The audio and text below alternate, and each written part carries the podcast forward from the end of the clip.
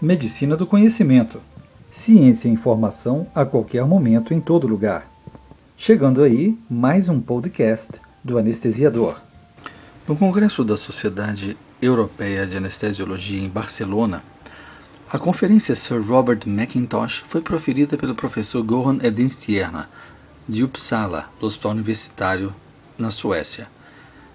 Naquele ano, a conferência Sir Mackintosh foi, teve como tema anestesia e pulmão. Pode o oxigênio ser prejudicial? A anestesia geral reduz a capacidade residual funcional e promove o colabamento das vias aéreas. A razão disso é a perda de tônus muscular respiratório, que permite que as forças elásticas do pulmão puxem o parede do tórax, reduzindo o volume pulmonar. A resistência nos pulmões de pessoas saudáveis pode, sob anestesia, alcançar aquela de pessoas com asma moderada e grave. Comumente, o oxigênio é respirado em altas frações inspiradas durante a indução da anestesia, e o aumento da concentração de oxigênio é dado durante a cirurgia para se reduzir o risco de hipoxemia. No entanto, o O2 é rapidamente absorvido colabando as vias aéreas, causando colapso pulmonar, atelectasia e chante. A telectasia ocorre em algum grau em 90% dos pacientes anestesiados e pode ser um locus para infecção e pneumonia no pós-operatório. Professora Dinstierna discutiu que as complicações pulmonares pós-operatórias foram encontradas em 2 a 20% dos pacientes após cirurgias não cardíacas. Em um estudo retrospectivo enorme de 161 mil pacientes após uma cirurgia não cardíaca, pneumonia foi encontrada em 1,5 pacientes. Isso pode não parecer terrivelmente alto, mas a mortalidade foi de 21% nesse grupo, ou seja, um quinto dos pacientes que complicaram com infecção pulmonar no pós-operatório foram a óbito. Medidas para prevenir a telectasia e possivelmente reduzir as complicações pulmonares pós-operatórias são baseadas em moderar o uso de oxigênio e preservação ou restauração da capacidade residual funcional. Pré-oxigenação com 100% de oxigênio causa telectasia e deve ser seguido por uma manobra de recrutamento. Insuflação, uma pressão das vias aéreas de 40 cm de água por 10 segundos e a pressões de vias aéreas superiores em pacientes com redução da complacência abdominal, como em obesos e pacientes com desordens abdominais.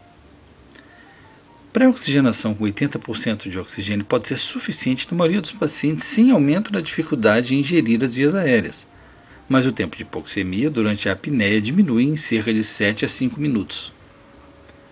Uma alternativa possivelmente desafiadora seria a indução da anestesia com PIP, para se evitar a queda da capacidade residual funcional, permitindo uma FO2 de 100%.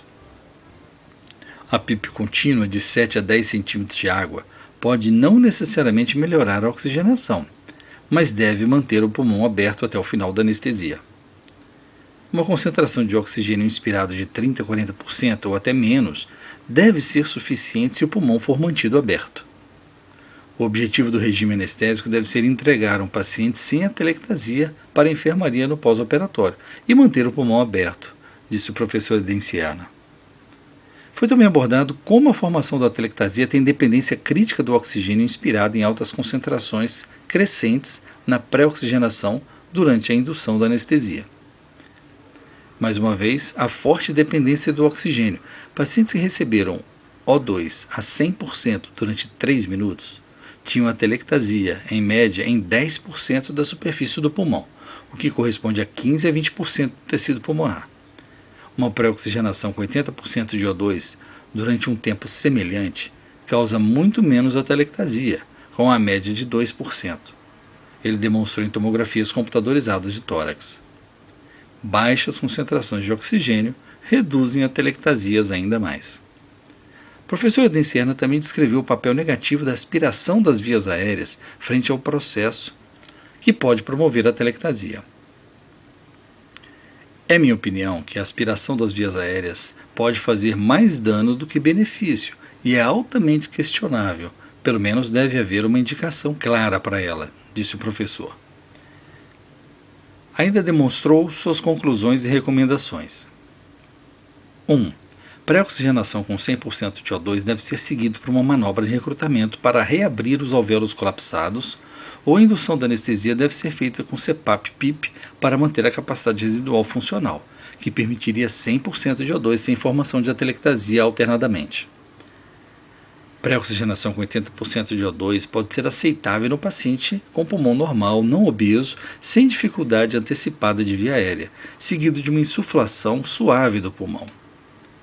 Menor tempo de tolerância à apneia, mas mais fácil de abrir as vias aéreas fechadas por alvéolos colapsados.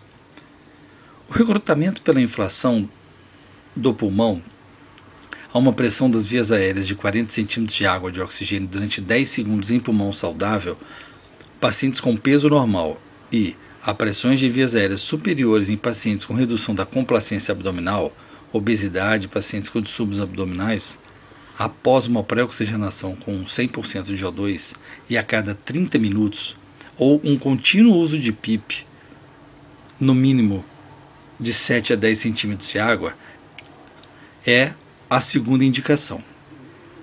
3. Baixa concentração de O2 inspirado, 30 a 40% ou mesmo menos, se há necessidade de maior concentração. 4. Alta concentração de oxigênio inspirado deve ser dada apenas em conjunto com PIP. 5. Alta oferta de O2 com ou sem uma manobra de recrutamento e com ou sem aspiração das vias aéreas não deve ser feito rotineiramente, mas sob indicação. 6.